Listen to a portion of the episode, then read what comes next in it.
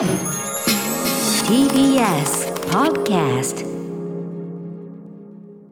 時刻は7時51分アフターシックスジャンクションです。はいということで水曜日はこちらの新概念提唱型投稿コーナーをお送りしております。シアター一期一会。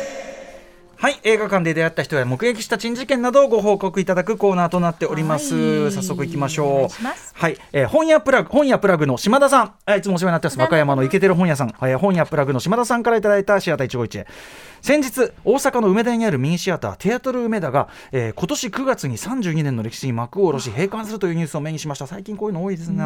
えー自分はミニシアターのない和歌山在住。今でこそ見たい作品はあれば大阪や神戸京都まで出かけることも珍しくはありませんが初めてミニシアターに出かけたのは映画が好きになり始めた1999年中学生の頃。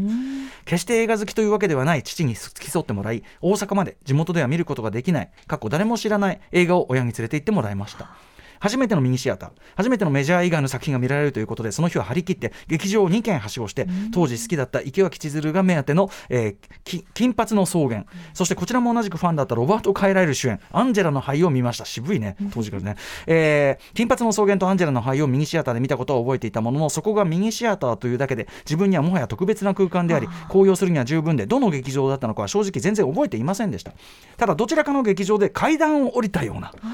そういうのありますよね、階段を降りたような。おぼろげながら記憶もありだとすればテアトル梅田かもしれない。などツイッターで金髪の草原かアンジェラの灰を昔父親とテアトル梅田で見見た気がするとつぶやいたところ同じテアトル梅田で金髪の草原を見たという方がいらっしゃり23年前自分の初めてのミニシアター体験が父とテアトル梅田で見た金髪の草原だったことを改めて知ることになりました。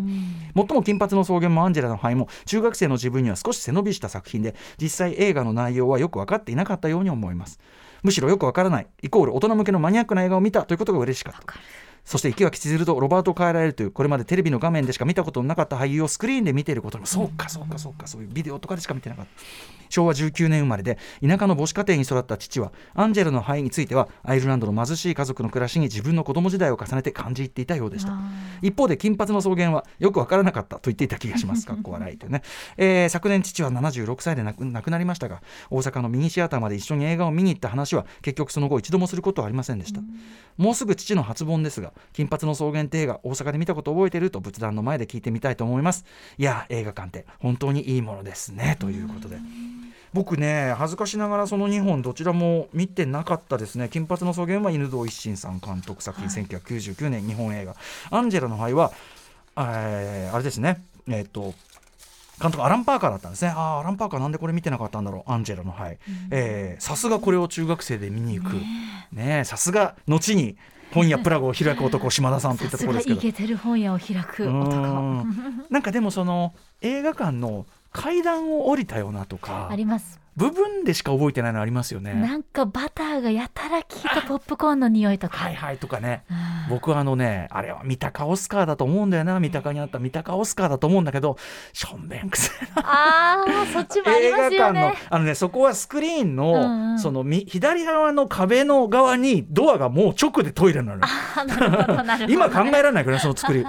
もうだから、うん、で古いから、うんで僕よりによってそこに座っちゃってて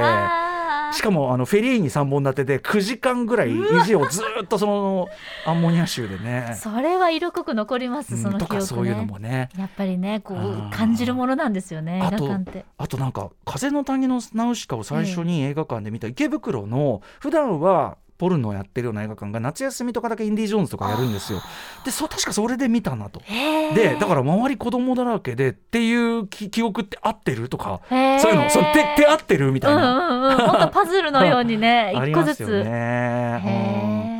親御さんと行ってみたいなね、うん。日比さんもまあい親御さんと行ったりは行ったりはしてるんですよね。そうですね。連れてって行ったりはしてましたけどやっぱり親の方が覚えてないってこともあって大体、記憶は弟に頼ってます。ああ弟そうかそうか。やっぱ何ライダー行こうとかそういうの？まあ、まあ私たちの世代だとやっぱジブリ行こうとかハリー・ポッター行こうとかになりますかね。私ちょいちょいこのいろんな私の番組でちょたまに出してるエピソードですけど、ええ。まあ、父とですねあの石井壮吾監督うんのうん「爆裂都市」という映画を見に行ったんですよ。それはあのスクルイザキサンサンダーーロード」というまあ映画の続編で、うんうん。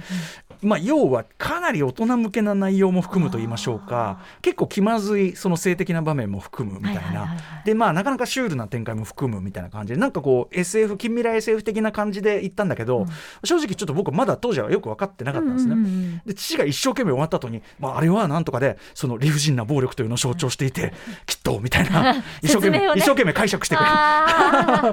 はいはいはい。ということでありがとうございます。ね配慮というかなんというか。島田さんありがとうございました。ありがとうございました。まだまだシアター一期一会募集しておりまはいす。歌丸アットマーク TBS.CO.JP までです以上本日水曜日はシアター一期一会でした After Six Junction.